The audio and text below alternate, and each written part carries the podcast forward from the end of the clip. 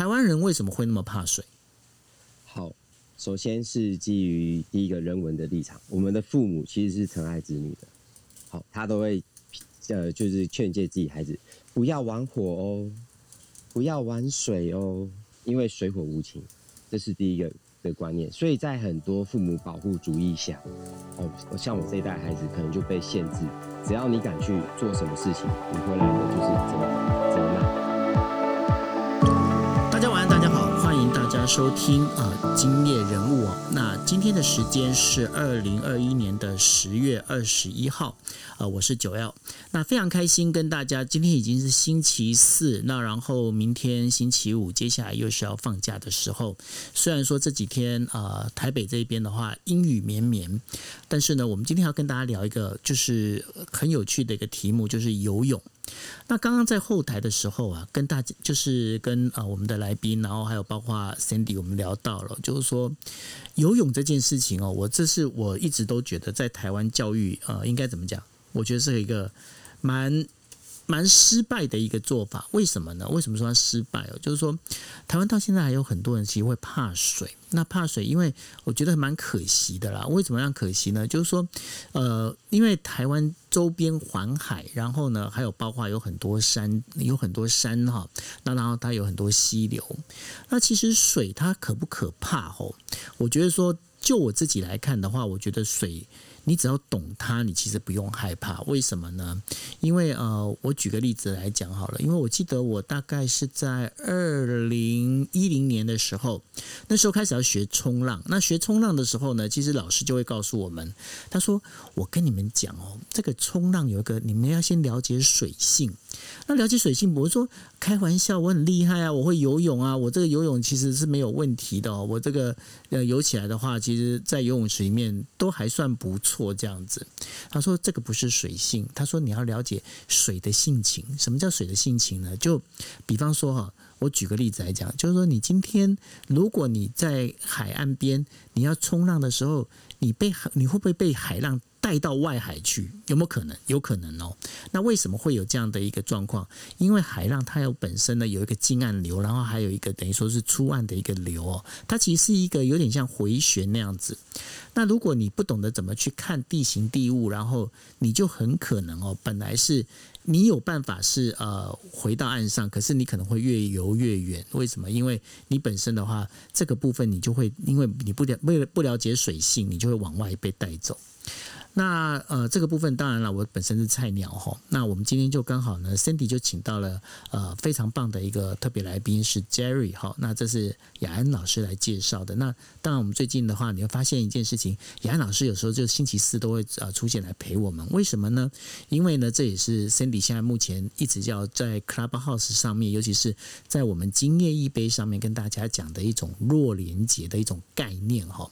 好，那到底什么是弱连接呢？我们。请我们共同主持人 Cindy 来跟大家打声招呼，然后也跟大家讲一下这个弱连接到底是什么东西。Hello，各位听众朋友，大家晚安，欢迎来到杂谈今夜一杯我们的今夜人物的专题。那九 L 晚安，还有我们的杨老师，还有我们的 Jerry 老师好。那首先呢，我们要讲一下为什么是弱连接，因为我们发现呢，在今年二月的时候。当我们开始做 Clubhouse 的时候，我们来了不一样的来宾。那慢慢的，我们累积了每一集每一集的访问之后，发现有一些来宾他们有一些共同的特点，于是我们就把他们串联在一起，做成了这个人脉串联。那雅然老师也是我们其中一集的来宾哦，他后来也介绍了不一样的老师来到现场。那我们很高兴啊，像我们昨天的房间就来到了在日本声优公司工作的的女工作者，然后也是在制作公司工作的一些导演们。我们就因为这样子一个连接，把大家都串起来。那这个也是，就是经验一杯一直来就是觉得说，哎，我们可以创造一些不一样的 clubhouse。所以因为这样子呢，我们就开始持续的。如果说各位听众朋友有想要认识的朋友，或是想要认识领域的人，你们都可以私讯给我们，我们会尽量帮大家串联一些资源起来，然后让 clubhouse 不只只是只是一个 clubhouse，而是一个大家可以共享资源的空间。九 L 这样可以吗？不是私讯给我们，是私讯给你。哦，我就是你呀、好，就这样子。好啦，来，那我们我们要那个对啊，因为是私讯给你啊，因为看一下，你这你的你本身在做回复上面不像我都硬邦邦的，你比较温柔，所以私讯给你会比较好。这样讲可以吗？可以啊，谢谢大家轰炸我，没问题的。来吧，来吧，这样子对。那所以呢，大家大家如果呃想要有一些呃，包括刚刚就是 Cindy 所提到的，呃，因为我们呢、我们在找一些特别来宾的时候，我必须跟大家讲，其实我跟 Cindy，尤其是 Cindy 啊，Cindy 呢，她花了很多的精神哦，然后绞尽脑汁，然后再找，就是说，包括我们在翻我们的人脉部啊，开始在找啊，吼，那然后希望能够找到一些比较特别，然后不一样的一些排列组合，这样。那这当中的话，说实话，我们我们一直都觉得啦，我们都不是最聪明的人，那当然我们也不是最棒的那一那一群哦。所以说，有时候呢，我们都需要就各位呃，就在底下陪我陪我们一起听的这些听众朋友们，你们呢可以给我们一些建议，告诉我们说哈，就是说，诶，你觉得说你想听什么样的一个内容？你想要听什么样领域的人来跟大家聊聊天？那大家也知道嘛，哦，现在今夜一杯里头的话，礼拜一固定是心理房，那是心仪心理师，然后礼拜二的话，我们是占星房，那当就是呃小安占星哦，这占星老师。那另外的话，星期三、星期四，我们把它做成就是今夜人物。那今夜人物里面，就是希望透过这样的一个声音的内容，还有呢，就包括了，因为我们会把这些声音做成 podcast，然后会做成 YouTube。那我们也会希望说，哎，大家这，因为我们在找来宾来跟我们聊天的时候，我们会希望大家呢，能够就是哎，听到他们在讲的这些内容，对你或多或少也会有帮助。那如果大家想要知道说，哎，这 podcast 或者是 YouTube 到底在哪里，大家可以打关键字哦。你在那个 YouTube 上面，你也可以打关键字叫做“今夜一杯”，或者是在 podcast 里面打“今夜一杯”。不管你的 podcast 你是用 Spotify，你是用呃 Google，你是用那个 Apple 的那个 podcast，反正还有甚至你用声浪。都可以，你都可以找到今夜一杯的频道哦。那当然，不管是你用哪频道，我们都希望说这些内容呢，不仅是呃在跟我们一起听的朋友可以听得到，然后我们也希望呢，没有没有时间或刚好错过的朋友呢，你们也都可以听得到。啦啦啦啦啦喳喳讲那么多，当然我们要先请啊、呃，就是 Sandy 呢来介绍我们最美丽也是我心目中的女神雅恩老师。我要慎重的欢迎我们光熙形象管理学院的雅恩老师。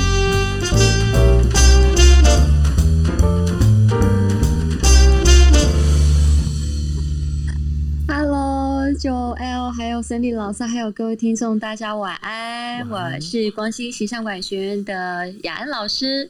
那今天很高兴，我又上来跟大家来一起旁听哦。我们今天的游泳教练，啊你是旁听吗？你你今天应该，是。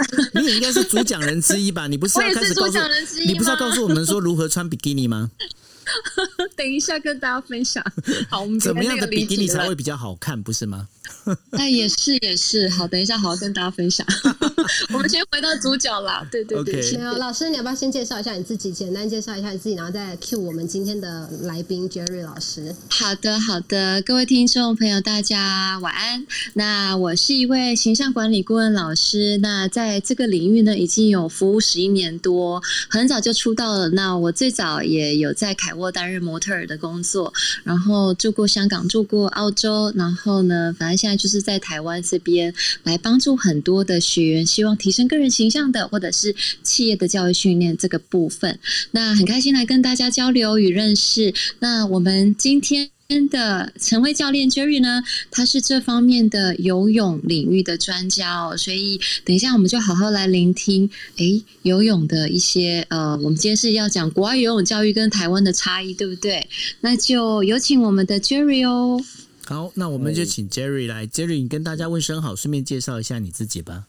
好，大家晚安，好，我是 Jerry。那我以前我从六岁就开始游泳了，其实我到现在我今年四十一岁了，其实我在这个领域三十五年的时间。嗯那我在早期桃园的代表队比到呃我们学校大学的游泳代表队，然后到可以成为游泳教练，是对，那 Jerry，你刚刚在讲说你六岁开始游泳哦，可是我发现一件事情，因为呃，台湾在过去的话，尤其是从呃，应该是说嗯，从国民政府来台湾之后，呃，对于呃，就是整个一个海岸线的这一个我们在讲的，就是说它的管制其实非常严格的。那后来呢，也都告诉我们，就说哎，千万不要去海边哦，去海边很危险哦，海边容易出事哦。那我刚刚在节目刚开始的时候也跟大家提到了，就是说我会觉得，哎，这个这样的一个说法跟这样的一个做法好像不太对。那可是呢，这也已经在这么一个那么长的几十年下来的一个情况之下哦，好像也让大家已经开始，台湾人其实敢就是敢去海边，但是呢不敢进到海海就是海水里面，所以大家可以看到很多在，比方说在海边夏天的时候，在海边会有一群人，可是真的能够去享受到海水的乐趣的这些人，好像是还是属于少数。你有发现有这样的状况吗？其实有，而且很比例蛮蛮悬殊的。嗯，那为什么会有这样的状况？就你自己知道，因为你既然是从呃从小就开始接触游泳这件事情，台湾人为什么会那么怕水？好，首先是基于第一个人文的立场，我们的父母其实是疼爱子女的。好，他都会呃就是劝诫自己孩子不要玩火哦，不要玩水哦，因为水火无情，这是第一个。的观念，所以在很多父母保护主义下，哦，像我这一代孩子可能就被限制，只要你敢去做什么事情，你回来的就是责罚、责难。那老师的教育也是说，不要去碰危去危险的地方。这是第一个，在教育整个大环境教育情况下，你所受到的资讯，就是说这些东西是危险的，very danger，非常危险。你碰到，可能你的生命就没了。这是第一个第一个因素。第二是因为台湾，呃，你仔细看，其实它大大小小的河川其实超过四百多，其实是四百多条，由浊水溪开始去分。那台湾的那个地形，我们的西部是沙，呃，是沿岸，哦，东部是沙岸。好，那这两种情况下变成就是它的海水线、海水线是特别高，所以在住台中或是台北这边，他要去玩水的几率其实不大，他们只能去所谓的湖。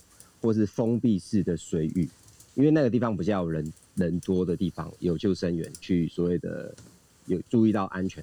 然后像东海岸，它不是比较靠近太平洋，所以它的地形海岸线就比较低，是可以让它有退潮跟涨潮，所以是你可以是去那边玩水，是呃最起码你不会说傻傻的跑去最深处的地方。但是在在呃西部就不太可能。好，那所以这个地形的情况下，造成了很多的安全。就是很多的生命就这样消失掉，就是发生了很多溺水的意外。那再来还有一个就是最早以前，嗯，因为毕竟我们还是会允许很多的早期的民俗传统。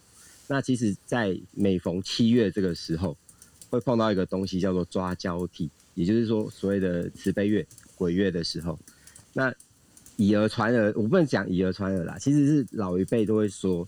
发生这么样的一个事情哦，小心被水鬼抓走啊什么的，所以它变成整个台湾的环境都是劝诫你、告诫你它是危险的。那我们自小所收到的资讯就是它是危险的，变得所有人不敢去碰水。可是，在海域的，我应该是说，因为你刚才在讲海域这一块，我大概可以理解。那我自己有一个经呃亲身的经验哦，因为我有自己买了一啊一个充气的一个独木舟，然后呢，我买了独木舟，我记得有一年哦，我是从哪里？我是从那个呃贡寮，我从贡寮那一边呢，我就在想说，好，从贡寮的这个河川里面，我希望呢，我这个独木舟我可以从贡寮一直滑到芙蓉出海。好，那因为大家如果去找 Google 地图的话，你会发现一件事情哦，就是说，呃，Google 上面的那个地图里头啊，它其实它有一条有一条河川，就从贡寮会一直到芙蓉出海。我本来是看 Google 地图哦，那我讲说，哎，这个应该可行哈。结果在贡贡寮那边一下水之后，我跟你讲，我遇到了。跟真的是翻山越岭，在河川里面翻翻山越岭，为什么呢？第一个，因为呢，其实台湾的河川里面设了有很多，因为它可能就是怕那个从上游下来的那个，包括的就是碎石啊这些相关的，它有一层一层的拦沙坝，它要必须要做拦沙，这个等于说这这个功用，所以说有很多你这个你那个独木舟你根本是动不了，你必须要扛着独木舟，把这个独木舟扛起来之后，再往下一个来，就越过。过南南沙坝，然后把它丢到下一个那个那边去，你才能继续往下走。这是第一个，这个还好，因为为什么？因为我觉得这个蓝沙坝，或者是呃，现在大家最近比较了解的，就是那个呃，叫做什么？就是呃，河川的那个有点像梳子的那个呃那个梯子哈。好，那这个我觉得这都还好，因为这毕竟这是以梳呃河川整治功能。但是有一个非常恐怖的事情，什么样？就是很多的居民啊，他们会在那个河川的两岸，就是拉一个渔网。那渔网是怎么样呢？它是横越横越这个，就是从比方说我们在说河面对横横越河面，它就整个这样会有渔网勾起来。然后我跟你讲，那个渔网他们也不晓得到底是挂了之后，民国几年要去收网，你就知道我我在讲什么。因为渔网上面它孔其实不是很大，你就会发现哦，包括水蛇啊这些相关的全卡在那边。那个状况你会看的真的叫惨不忍睹。其实我们的这个整个河川的这个部分，也就是说，因为台湾人怕水，台湾人不敢玩水，所以台湾人对于河川，现在我们的河川其实它应该很美，它应该因为我过去是在日本待着，因为我以前在日本的时候，我就觉得说，哎。日本的河川整治其实做得很好，至少我没有看到那种横越河面的那种渔网出现，你知道吗？所以我我那次的印象非常深刻。我一趟，我从早上呃就是划独木舟，然后从贡寮，我一直到。傍晚五点多，我才到了那个芙蓉的，就是那个芙蓉海水浴场那一边，我才把我才把我的那个就是独木舟呃泄了气，然后清洗完，然后整个背起来，再搭那个火车搭回到那个贡寮这样子。那整个整个我那时候我在玩的，我是这样的一个跑法。可是跑完那一次之后，我说实话，我再也不敢去了。那这个当中其实。就是一样，就跟水这部分是有关。那你觉得这个又跟你刚刚所提的这三样里面，它是不是另外有一个？就是我们其实我们太不知道，水其实是很可爱的。呃，其实我们在救生这个领域，哈，就我讲救生这个领域，嗯，它有第一句话叫做“进山喂水”。对，为什么要做进山喂水这个事情？因为它是大自然的力量，非人力所能去抗拒。嗯。这个观念大家一定要有，一定要有。那为什么要进山？因为山它是最变化无常的，尤其是它的气温，下一秒可能夏天，然后再一秒就变冬天，它的气候变化无常，所以变得你为什么要去尊敬山？因为它什么时候这样变化你不知道。这是这是我们去登山的一个铁则。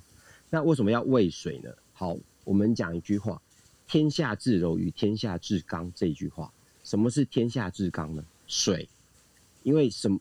呃，因为我们要切割钻石是要靠什么东西？是用水去切割。哦，切割钻石哦，那么硬的东西是要靠水去切割。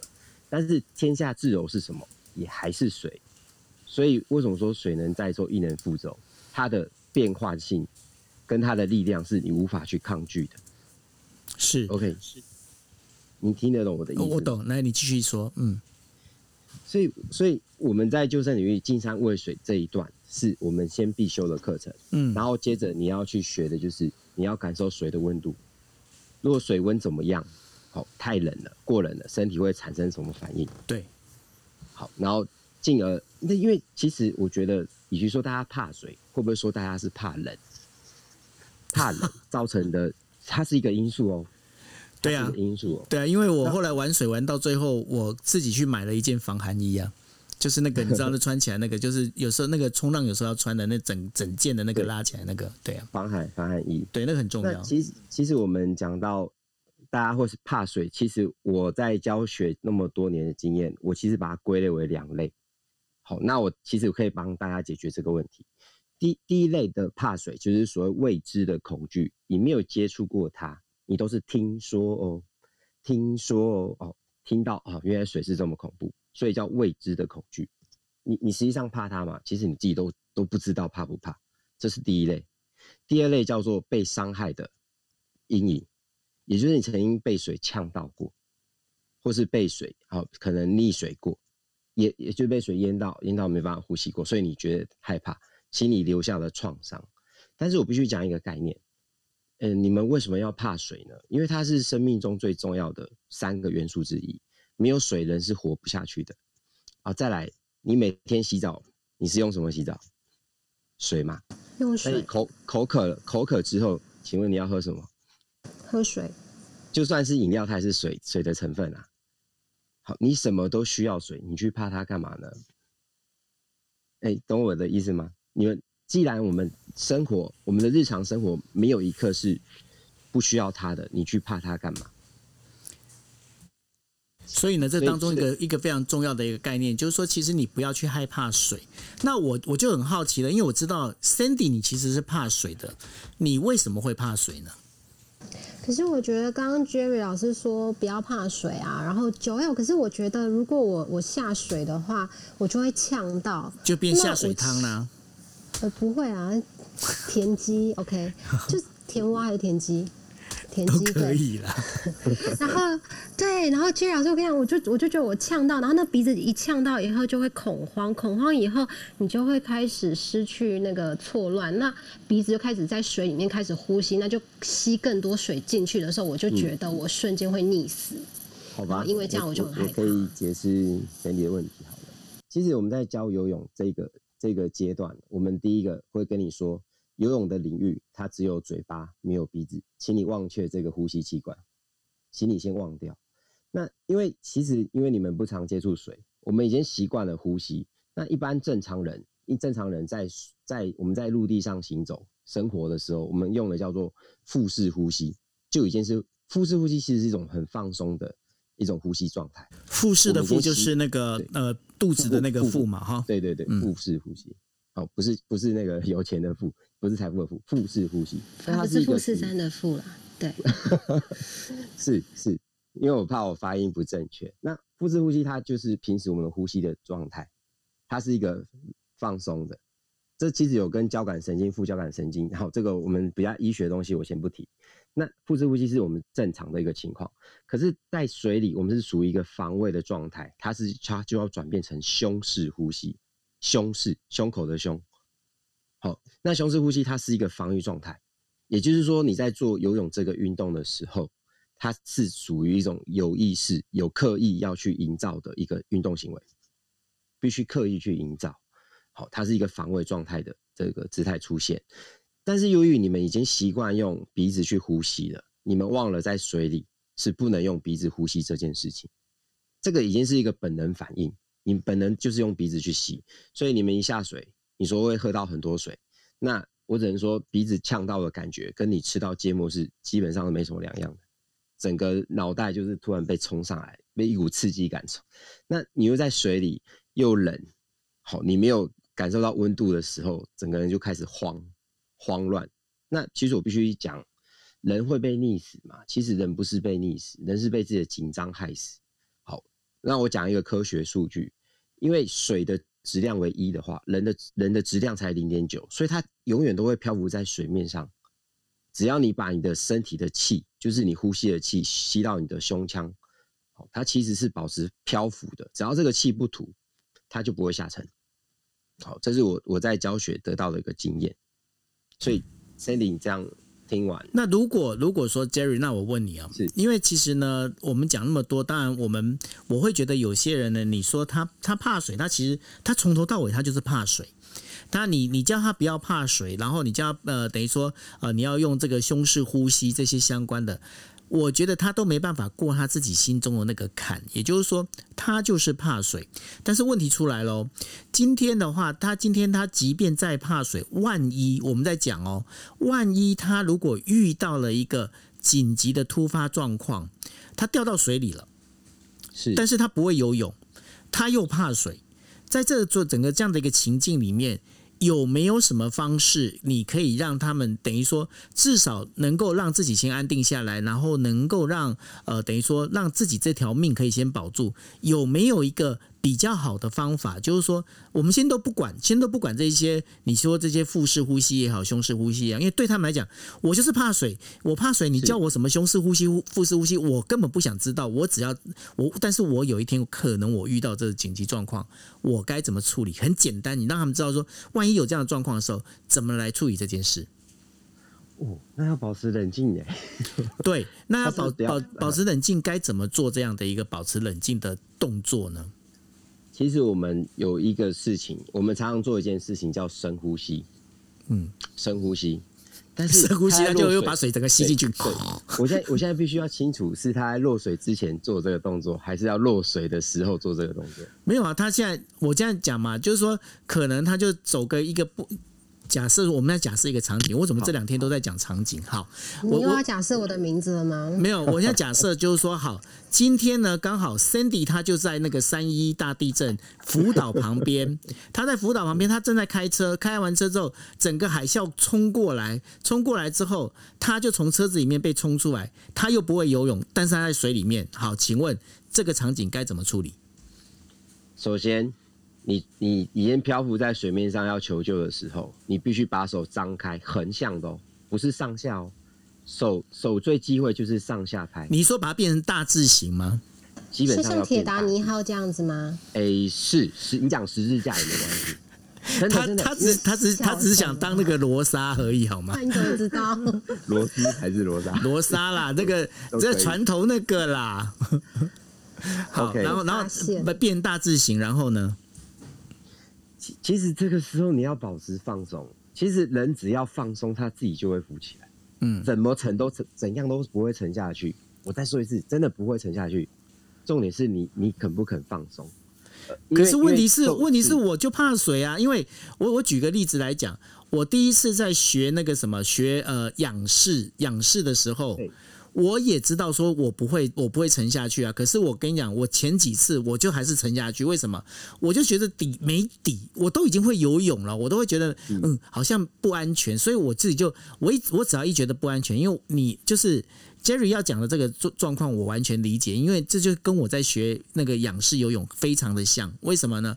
因为仰式游泳跟真的是你仰式跟那个像我，我平常我都游蛙式哦，跟蛙式完全不一样啊。因为蛙式本身的话，其实我我觉得我自己知道我能够看到前面，可是仰式我就觉得我用背这样躺下去，我就会害怕。可是你刚刚讲的那个 大把把双手放开，然后呃变是一个大字形，那你要叫他放松，问题是。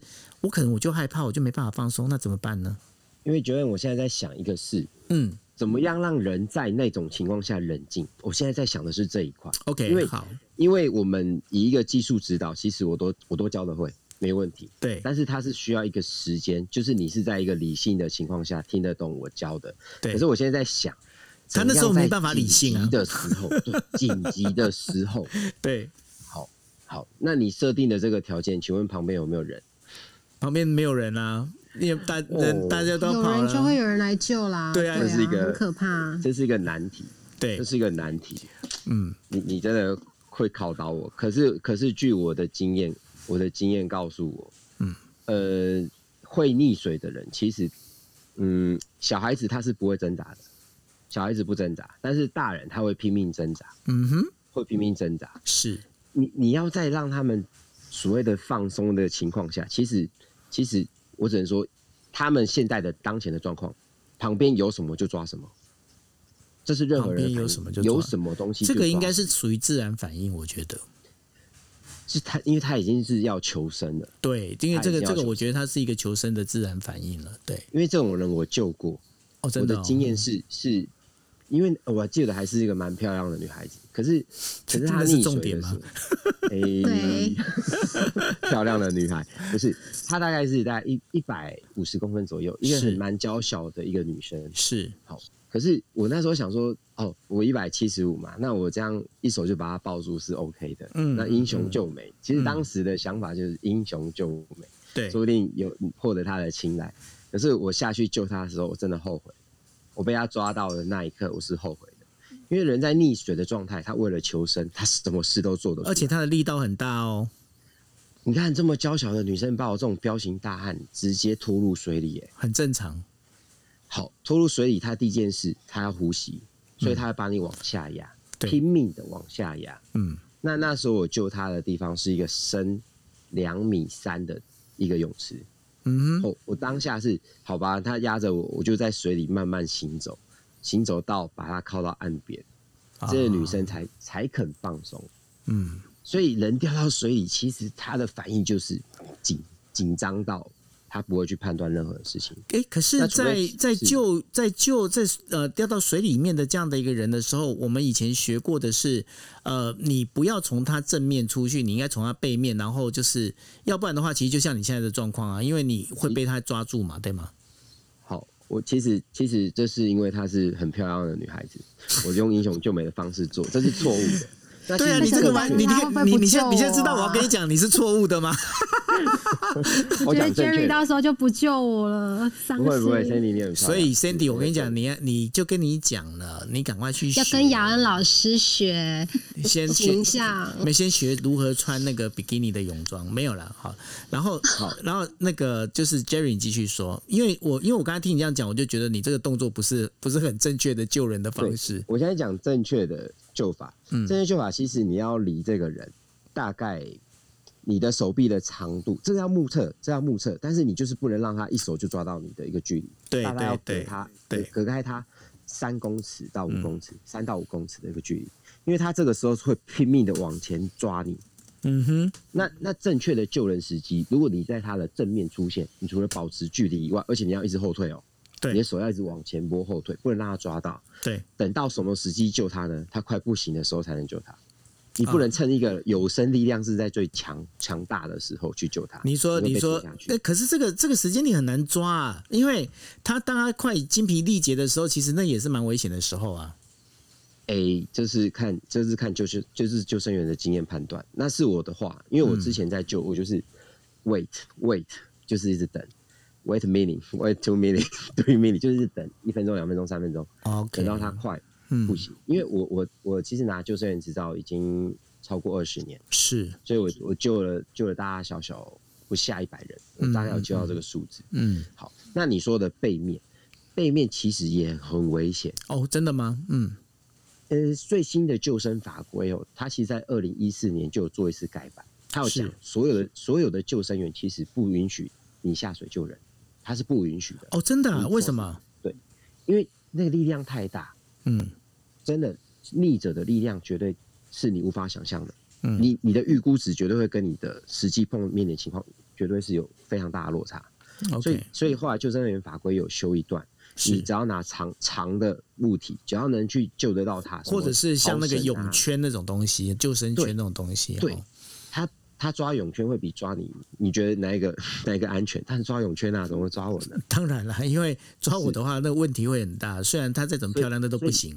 没错，那这个救生这是救生法规，对他他有特地去修这一段。是，但是我们在早期，因为我是在二零零零年拿到的，是那时候我们是在呃现在警察大学的游泳池，它的泳池深是三米。嗯哼，我们当时在那边做训练，就是有模拟这个状况。你在背后抓人的话，万一他的体型比你快怎么办？怎么办？还不是娇小的哦，是彪形大汉，怎么办？嗯那你就要开始，呃，我们会用一种潜水的入水法，我们叫镰刀式入水法，对，慢慢去接近它。嗯但是你要注意抱他的时机点。我还是一句话，不要去抱一个现在力量是满满分的人，不要去抱他。你我们其实救人真的是不是我们残忍啊，是真的会等你精疲力尽，你觉得对人生绝望的那一刻，我救你。我是说真的，没有，因为因为这个这个的确啦，因为呃，就是人在人在那个危急的状况的时候，他的肾上腺素一分泌的时候，哦，他再怎么娇小的人，其实他力量都非常非常的大。这个是这个我们在从以前就已经有学过这样的一个相关的这些理论，所以说，当然就是如果遇到的话，最好的方式其实就刚刚 Jerry 有提到了，不管说你用长的这个竹竿也好，或者是你用那个救生圈也好，都比你一个人你去接近他是来的来的会安全很多。那其实我讲一句成语哦，我不知道下一段你们猜不猜得到？有一句话叫“人在江湖哦，我知道身不由己，”，不是，抢答不是，不是，生不如死，哦，猜错了生，生不如死。是因为有的有的时候你在水里，嗯，其实，在封闭式水域还好，封闭式的水域还好。嗯我现在讲的是国人会怕有怕水的另一个另一个额外的一个因素。嗯，封闭式水域，因为它叫游泳池，它没有所谓的离岸流，对，离岸流把你带走，就是我它也没有漩涡刚我刚刚讲的离岸流就是这个事情。你讲对。对岸流也是离岸流，对离岸离岸流的一种，嗯，嗯。然后它也没有所谓的，没有像《绝命终结战》那种恐怖的事发生，那个几率太小了。嗯哼，好，所以基本上封闭式水域它是安全的，安全性比较高。可是你在开放式水域，开放式水域是其实我蛮忌讳去去海边游，嗯。海边的福利其实所有的水以水域来讲，海边的浮力最大，水的浮力最大，它最不容易淹死人。对，但是它恐怖的是，它的第一个是它的海象非常的非常的复杂。嗯，我曾经游过，呃，大概连续两三个小时，我还在原地打转，我根本游游不回岸边。嗯，哦这，我先介绍，我是全国第三名，这常我是全国有。第三名的实力，我还游不回岸边，嗯哼，那更何况一般人只会被越带越远。没错。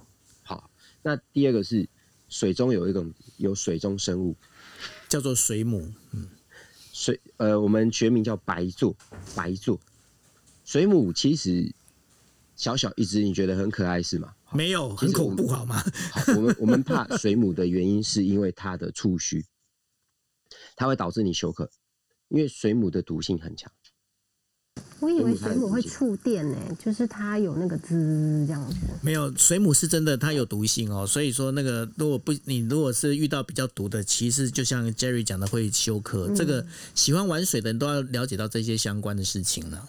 好，那那其实水母它还有个作用，在呃，我讲一个历史故事哈。二次世界大战时候，因为当时全世界都在打，那当时最缺的东西叫什么？麻醉药。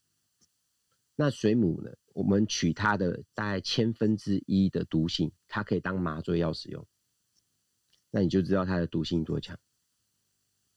嘿，你被带到就是红肿疼痛。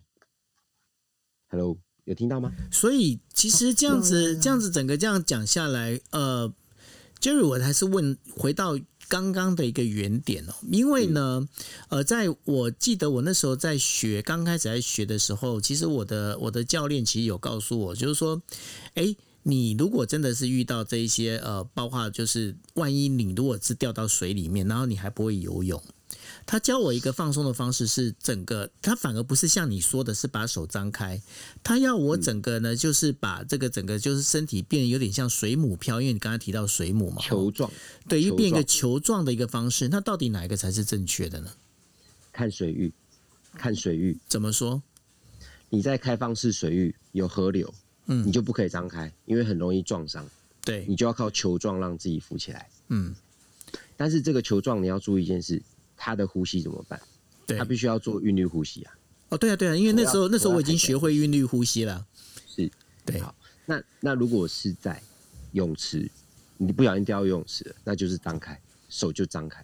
嗯，好，张开叫水母漂，对。抱着抱抱起来成球状叫做抱膝漂浮，或是抱臂啊，漂浮，抱抱膝漂浮，对，对对，是这两种。嗯所以在在像这种溪流上面，如果万一不小心的话掉下去，其实你最好的方式，你就是变是把自己做成球状，对吗？对，嗯，对你要顺着水去水流走，让水流走，然后使用的一个韵律呼吸不要，碰到瀑布，千万不要啊碰到瀑布。那那也没办法，那也是命啊。台湾其实还好啦，没有那么台湾没有那么多瀑布啦，还好啦。对对啊，那那这样子的话，另外一个，你刚刚提到韵律呼吸，什么叫做韵律呼吸？韵律呼吸它其实是一则气的循环，嗯，气的循环。那因为我们的呼吸，好，你必须要做换气这个动作，对，在水里，在水里面你要吐二氧化碳，嗯。吐二氧化碳，那起来你要吸氧气，嗯。这是所有的游泳的基础都在这里。嗯，啊，那韵律呼吸其实它也可以自救，它也是一个自救必须要学的功夫。那你现在有办法来，就是用声音来用解说的方式，告诉我们该怎么去做韵律呼吸吗？好的，我通常会去解释跟做这个动作是教 幼稚园的小朋友。呃，没有啊，像 Sandy 他就不会啊。我现在在帮 Sandy，耶因为不可能有男生会去救他，所以他一定要先学好韵律呼吸啊。你很坏耶！没有没有没有，我先解释一下，Sandy Sandy，因为因为教小朋友，我们是会用声母跟韵母发发音，让他知道我在做什么，这个不加清楚，并不是说，呃，只是教小朋友要带点趣味性。好，OK，那就我开始老师人最好了。是 没有没有没有没有。那通常我们在做吐气的动作，我们会会将我们的嘴唇，好，就是做这种吐气。你你讲，Cindy 做一次，对对对，有好那我们在上来水面的时候，我们要做一个动作叫爆气，叫啪啪啪，把二氧化碳爆出来。好，然后哦吸气的时候做一个动作叫喝，吸气，呜啪，就是这三个声。来声 Cindy 做一次，我只会，然后跟呵呵哈，对吗他？要他有他好，我解释一下，在水里吐气是吐二氧化碳。嗯，好好，因为你要让自己身体其实是要跟水平面成为平行的，它其实是要略微吐气的，我们叫它叫水中呼吸。那我们出水面换气，为什么要做爆气这个动作？是因为我们肺部的二氧化碳，它有残存的二氧化碳，你要把它全部吐完，你才有空间吸氧气进来。好，那所以换气的时间只有零点六秒到零点八秒，你只有这么短的时间，就一个手指头，你们拍一下，打个响指的手指头的时间，就是你必须要做完吐气跟吸气。好，那但是嗯你能吸气的时间取决于你漂浮的，你漂浮在水面的的长度，嗯，时间长度。啊，像我我的话，其实我头不落水都没问题，都还可以继续游。哎，我，可以吸到我自己足够的氧气。啊，当然这是属于教学部分，你在游泳竞技部分又是另一个领域，这个我就先先略过不提，我们就只讲游泳教学就好。对，那嗯所以那个 Cindy，你这样子你会韵律呼吸了吗？会一点点，而且这个好像我之前有有去玩那个美人鱼啊，好像也是也是这样子，可是我是蛮搞不清楚状况的时候就下水了，然后觉得很可怕，就跟你刚刚说的一样，而且那个美人鱼脚不是就会被绑住嘛，被那鱼尾巴绑住，然后就用那个仰视，就是你说身体放松就会飘在上面，可是我又觉得脚被绑住了，根本就不可能飘在上面，然后有飘一下下，但是只要一个不小心。用力一下，整个人就觉得要掉下去，我觉得那还蛮可怕的。我我觉得你讲的东西都是我很喜欢的，而且我都做过，带小朋友做的。还是说我是小朋友？不是不是不是这意思，no no no，我不是这意思，不要误会。嘿，因为我我其实，在教学那么多的经验，怕水的人，他真的要不能讲连哄带骗啊但是你就是要想办法引导他下水。那其实我们在教人家游泳的时候，你第一件事你要紧紧抓住他的手腕，要抓很紧哦，有多紧就抓多紧，不要捏到 O 车就好。那你其实你做这个动作是要让他说你是安全的，有问题我随时可以把你拉起来。哦，是教练呃紧紧抓住学生的手。对，好，可是可是又要分男女学员，因为我们在教女学生，其实我蛮蛮不太，应该说我我蛮 care 教女学生，我不是喜欢教女学生。有有，了当然他要跟我学，我也是我也是教了，因为其实会有很多的呃身体接触的一个情况嗯下，啊，很容易被误学会生。如果不了解会误会。嗯嗯嗯，我们被误会很多次，真的被误会太多次了。女学生，那 OK，那其实我在教游泳过程中，我最怕碰到的是那种大姐、阿姨型的那种那种学员，嘿，因为可能我平时有在锻炼啊，所以我呃基本上是有胸肌的。那我就搞不懂一件事，为什么一定要在你胸部摸一把、抓一下，然后对，另外来一笔。我被骚扰了？原来教练也是会被骚扰的。是是，不是只有女教练被骚扰，男教练也会被骚扰。好，那所以呢，我们把这个东西，把这个话题，我们再把它拉回来之后啊，就在讲，就是说，当然了，就是说不会游泳这件事情上面的话，如果万一遇到一些比较危难紧急的时候，大家可以用，不管是用呃球那个等于说把自己做成一个球状的一个方式，在这个呃应该是说在这个河川水域里头，或者是你在游泳池里面，你要让自己变成就是一个封闭水域里头的话，你可以用水母漂哦。那如果说我现在有爸爸妈妈，他们其实要讲一说要让他的小孩来学游泳，那这样的一个事情里面，呃，就是 Jerry 你这边有什么样的一个建议吗？首先呢，我会跟所有的父母讲，你的孩子满六岁了吗？为什么我会说这个话题？哈，我其实有接过一个案子，是因为这个小朋友才三到三岁跟四岁，那这个阶段，呃，我们其实常听到很多人说，小朋友学游泳越早越好，好，可是下半句他们没有跟你说，下半句教练没有跟你说，学一次大概六到七个月。扎实的，最基础的教，那那平均我们在教一个孩子收费其实不便宜，都是以一万来去计算，万元去计算。那其实，在教的过程中，他耗时耗费力量，而且几乎都是嗯没有什么进度可言，真的叫没有进度可言。那你当然教练尽责，你会把很多进度记录起来，可是你记录起来你会有点失望，他的那个。进步的那个幅度真的不大，真的不大。他会进步，但是没有到你想象中的那么快。所以我会建议六岁以下的小朋友，呃，如果要学游泳，他要做好这样的一个心理准备跟长期抗战。这个要跟父母沟通，因为很多父母他们的观念认为，哎，游泳很简单嘛，哦，就是手滑一下，脚踢一下就会了。其实游泳它是说运动里运动领域里面。它是最耗费所有精气神的一个运动，它比，因为它需要一个极大的专注力，因为你在水里你不可能讲话，所以你只有自己自己看着自己，自己孤独的一个人在运动。它不像跑步啊、棒球啊、篮球都是团队的，没有办法。游泳它是一个全世界最孤独的运动，所以所以他的专注力要很强。但是你在教这个技术的一个过程之中，他要拆解很细。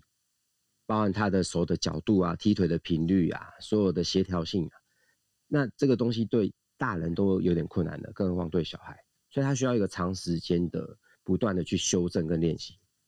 那那以现在台湾的一个情况，小朋友都要上课，他哪有时间去在这个技术上去琢磨？所以所以游泳对对年龄的限制，我会限制在六岁，而且这个时候的孩子是需要父母去陪伴。所以我会觉得说啊，爸妈陪就好了，不要花，不要浪费那个钱给教练，因为我们也是做陪伴的动作。所以我会建议小孩子六岁以下这个部分，我我其实我个人是不收啦，我个人是不收。所以小孩子六岁以下的话，先不用学游泳，可是他还是要去懂水性，不是吗？不是不学游泳，是去玩水。他去玩水。对，因为国内外其实最大的一个教育的问题就出现在这。哦，怎么说？台湾其实游泳这一个运动，竞技运动，它其实变成一个升学跟晋级的保障。嗯，好，所以他会在强调孩子的速度跟泳姿。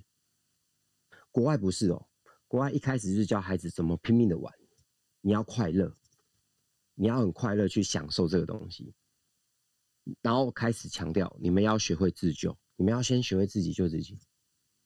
学会了自救是所谓的利泳、漂浮、水母漂、韵律呼吸，你会了，你能救自己。好，我把你丢到了一个两公尺。我们举例啦，荷兰，荷兰是因为它是全世界低于水海平面的一个国家，所以它的它的全国人民会游泳的比例高达九成，九成。好，荷兰可能远了一点，属于欧洲。我们再讲我们亚洲好了，日本，日本他们的平均所有，它因为它是海岛型国家。它有四四个地方嘛，就本州啊、九州那些地方，他们平均会游泳的比例是七成，甚至快接近八成，百分之七十八他们是都会游泳的。他们人口数是两亿哦，那是非常高的比例，因为他们是要靠捕鱼为生，所以他们在教授游泳这个技能的时候，真的都是让他们下去玩水先，然后再自保。等到你对游泳这个领域有兴趣的时候，才开始告诉你比较精准的力学啊，好游泳这个技巧啊，要怎么去去把这个运动发挥到极致。这个是，所以在我们在比赛的过程之中，其实台湾的选手在比亚太分里，几乎都是拿到金牌。那亚太分龄大概九到十二岁，几乎都是金牌。可是十二岁之后，就是所谓的国中到大学这这阶段。几乎是跟国外选手竞争，比不赢不了，赢不了。明明身材其实不会输多少，可是都输。可是为什么到最后结局都是国外的选手拿到？因为台湾的孩子已经被训练到，他是一个功课，他是一个压力，我对他已经没有热情了，都被消磨掉了。我整天游泳的目的只是为了要升学，好，我目的达到了，我不要再精进了。所以他把孩子早期对游泳的热忱全部消磨掉，这是我觉得最可惜的地方。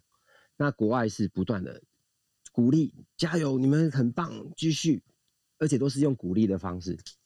台湾都是用 打骂的方式居多，但是现在不能打孩子嘛。但是教练他在训练选手的过程中是很严苛的，讲话是不留情的。嗯，哪怕我现在在教这些选手的时候，还是会用责难的方式居多。你很难去鼓励他们啦，很难，因为包含学生的态度、家学家长的态度都会影响到这个这个区块，所以变成他在运动的领域天时地利人和不占优势。不占优势，所以相对而言，不论是教育还是经济，我们其实都会输给国外的原因，主因在这边。那你觉得现在应该怎么去做改善呢？如果是这样的话，如果是这样，第一个，台湾必须要做所谓的选材制度，选材，你要选好的好的苗子、好的人才出来，这是第一个。第二是你对这些选材的的一个重点培训，因为因为我蛮佩服日本人，他们在教孩子的时候。很教教他们纪律这个观念很重要。除了他们自己本身要会这个事情的时候，他们学业也要顾得到。那目前在台湾的呃台北的南门国中，南门国中的教练他对孩子非常要求，是不论你的成绩，你的成绩要好，你的游泳也要也要有出色，你才能去当选手。因为学生选手最重要的先学生后选手。那日本人他对学生的一个保护。培养是真的叫品德为上。你的你的选手如果敢迟到，那你就不用去比赛了。他可以接受输掉这场比赛，但是他不可以输掉他他的纪律跟他的承诺，是不能去输掉这东西，因为那是品德品德操守。但是反观在台湾没有，我觉得很可惜。有些教练他们的教法会有点把孩子当做一个赚钱的工具，赚自己名利的工具。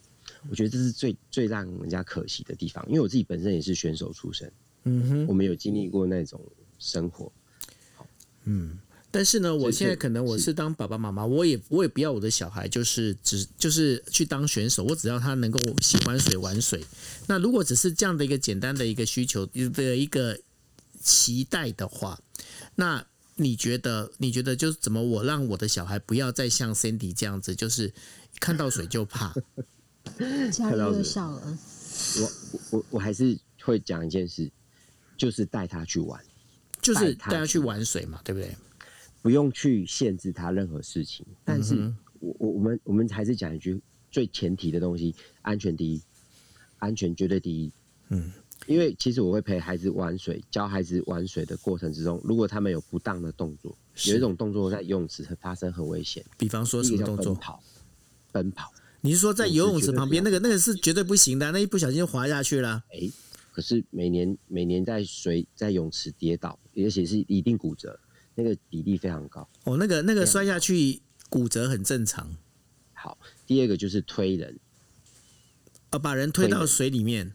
那个是最危险的，那非常危险，对，因为那个完全没有一个就是没有防备的状况之下，立刻会呛到，呛到之后，那就会有很多事情会发生。我我举一个专业的数据好了，泳池的深度它一定要一百三十五公分，一米三五，对，才可以做跳水这个动作。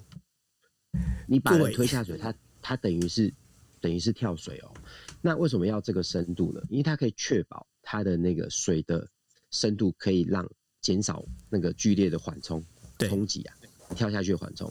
但是你只要低于这个数值，人只要一跳到水里，跟跳楼没两样。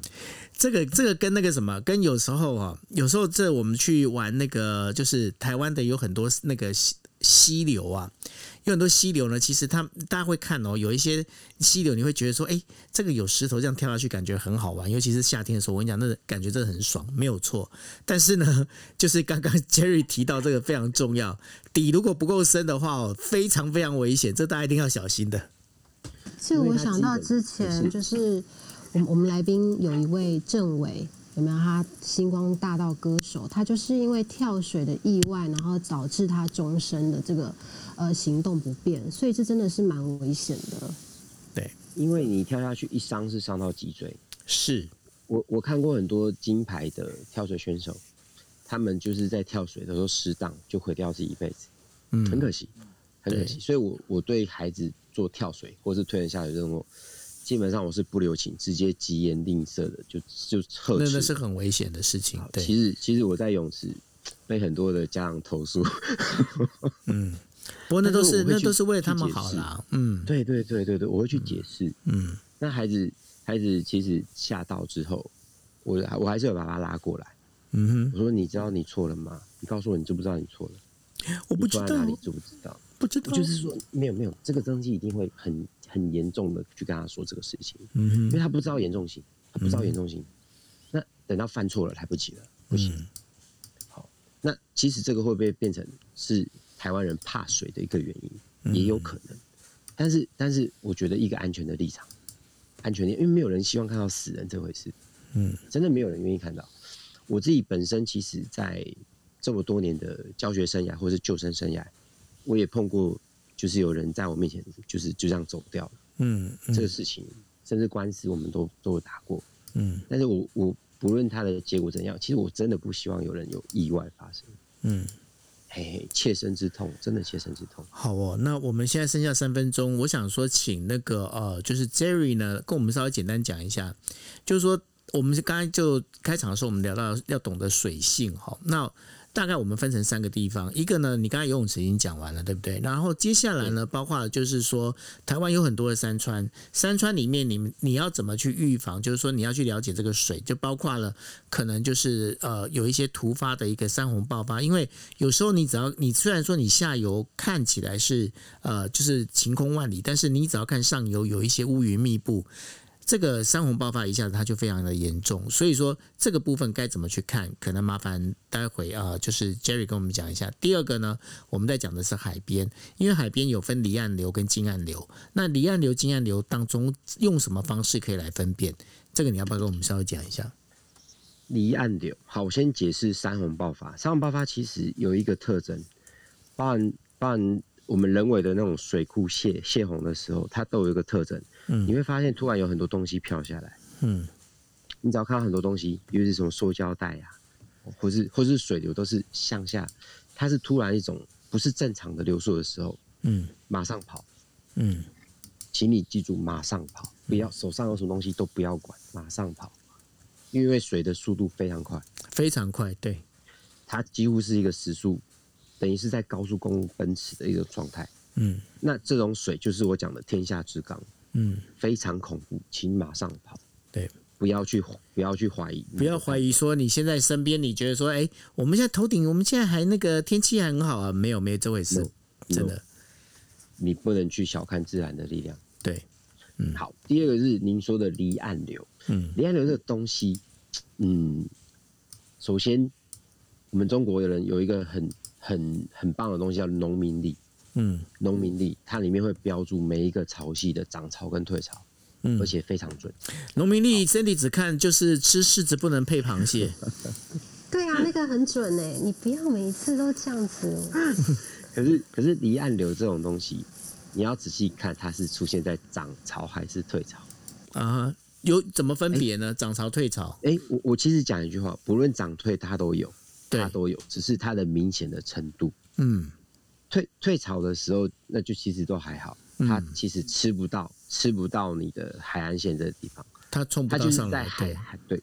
但是涨潮的时候就特别小心哦、是。因为，离岸流，你只要看那个浪卷回去的、嗯。的速度，嗯。因为其实离岸流你用俯视去看最准，但是我们不可能你不可能用俯视啊我在水里啊，我在水里，那我只能跟你说，你忽然发现那个水流把你带，力量很大的时候，那个就是离岸流。那怎么办？你已经被水流带了，那你你要怎么脱身呢你赶快？潜下去，赶快潜到水里头，赶哦快，潜到你水里人赶快用潜到水里，然对后避开那个，对不对？用蛙式蛙式的方式往侧面走。哦，等一下等一下，就懂吗？得那个 Sandy，你听得懂什么叫从侧面走吗？我要先确定你你听得懂侧面的意思吗？反正我大概就是觉得，就是避开他刚刚说的那个那个流，然后我就往往侧面绕绕过去。对我现在问你，你知道侧面指的是什么吗？我现在要关键字“侧面”两个字，侧面侧面在哪里？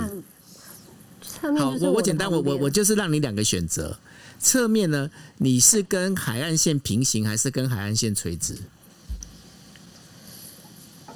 应该是来，平行一一是平行，二是垂直。我选一，一好，那我们请 Jerry 来给大家解答。我被笑了。我我我其实讲一句话，你是往水里钻，然后是跟它垂直的方向，不是平行，垂直。对，哦，好你，要从垂直，你等于是有点像钻地洞的方式。我要钻啊！可是他刚刚叫我从侧面去啊，我就以为是旁边。其实其实你要这样解释，他没有错，就是看你你你面对离岸流的时候，你的位置。你要跟那个暗流的流向是垂直的，OK，就是他来我就闪，往下面闪。因为你要冲，你要简单讲，就是说你要过马路啦。因为呢，离岸流它本身就有一点像高速公路上的跑得很快的车子，然后你要横跨马路过去。你如果没有横跨马路过去的话，你就会被车子一直把你一直往它如果是往外走的话，它就一直把你往那边推。我这样解释对吧，Jerry？哎、是的，对没错。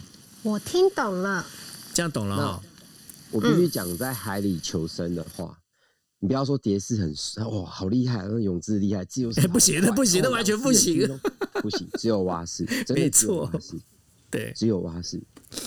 你不要小看这个动作，哇！所以每一个式都有每一个那个救命的那个呃，应该是说蛙式，蛙式是最容易啊、呃保持体力，然后它本身其实是最容易让你能够能够去脱脱离的那个。那其他的你说那个蝶式那个蝶个仰蛙蝶蝶仰蛙式里面，除了蛙式以外，另外三式其实都是竞赛，都是竞赛用的对用，它不是救生用的。它没办法。哇，我以为仰视是救生用的哎。哎，仰视仰视是在巴厘岛用的，那个你就要问一下雅恩老师。雅恩老师 怎么了？怎么了？搭配比基尼，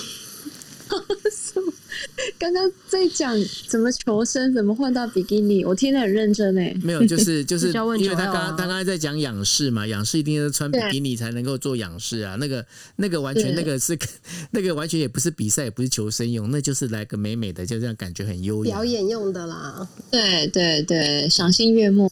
是嗯，，对啊，好哦。那所以呢，我们今天很谢谢 Jerry 哦，因为时间现在已经到十一点半。那这当中的话，呃，我觉得说给大家很多的一个就是有关这个水跟如何去求生哦。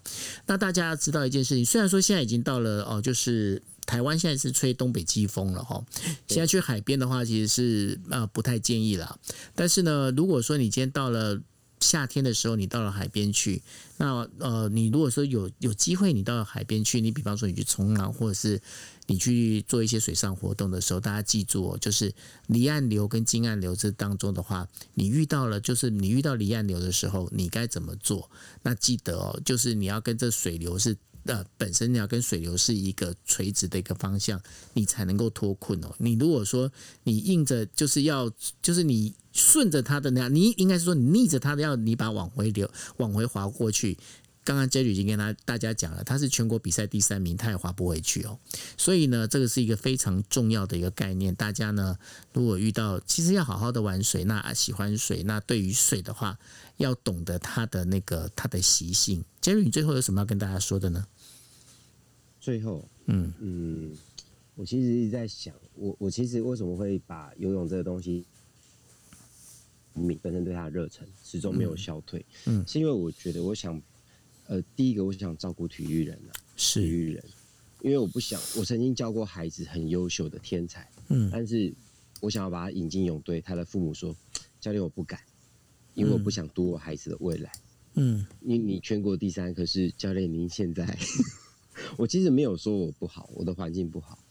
我其实跟很多的体育选手，就是包含呃以前亚运金牌有一位叫蔡淑敏，嗯。他其实有讲体育的路很宽广，嗯，而且现在都在走所谓的健身体适能，嗯。他游泳的游泳的叫水适能，嗯。它其实是一个非常大的市场。嗯。那其实我很想把这个东西带进来。那另外，我也我也想把嗯台湾的所有的那个会游泳的比例全部往上拉。我我真的想做这个事情，因为毕竟它是海岛型的国家，我们是海岛型国家，所以其实游泳它是一个必须学会的技能。好，那那其实我觉得比较遗憾是像台湾的那个溺溺水溺水率是全世界第二高，而且是居高不下，所以我一直想改善这个事情。如果能挽救更多的生命，我觉得我会愿意去去付出。嗯，对，这是我其实我的教学理念。好哦我。觉得好棒哦。那所以呢，呃，可能要麻烦那个 Jerry 哈、你好好的把那个 Sandy 教会他，至少要懂得不要怕水。我我不期待他会游泳，真的，你只要让他不要怕水就好了。没问题，没然后我。想当那个美人鱼，我要学 Amy。好，我来说 OK OK，是那个 Jerry 老师啊，他有一个呃，等于是他的 slogan，就是没有教没有教不会的学生就不会叫老师，所以我真的觉得 Sandy 老师真的或许可以找一下 Jerry 老师，对呀、请他来协助你这样子。没问题。然后我要表演那个铁达尼号那个那个手，你不用表演铁达尼号好吗？真的不用，谢谢。对，有有机会真的我愿意愿意，因为我其实就是教导会的教练，我教不会，我教不会是其实我就跟学生讲，你的学费多少我全部退给你，好哦、我一定教到你啊会。所以，所以你你一个你一个学习的一个课程多那个多长时间？多长时间？三个月内，三个月内我就天天教。OK，能天天来好，我真的天天教。好，如果大家呃，就是各位听众朋友，如果你们就是想要学这个游泳的话，你可以找 Jerry 哈。那呃，就是如果说你刚好也许会有个伴了，就是 Sandy。那 Sandy 他本身现在是还处于怕水的一个状态，再怎么讲，应该你们成绩应该会比他好。OK，好，那我们今天的节目就到这边。那非常谢谢雅恩，一样的也非谢呃谢谢 Jerry 哈，来跟我们讲分享那么多的一个就是呃跟游泳有关、跟水有关的这相关的一个讯息哦。那今天也是我们这个星期最后一天的那个呃，就是今夜呃今夜一杯的一个节目。那我们先到这边，谢谢大家，大家晚安。拜拜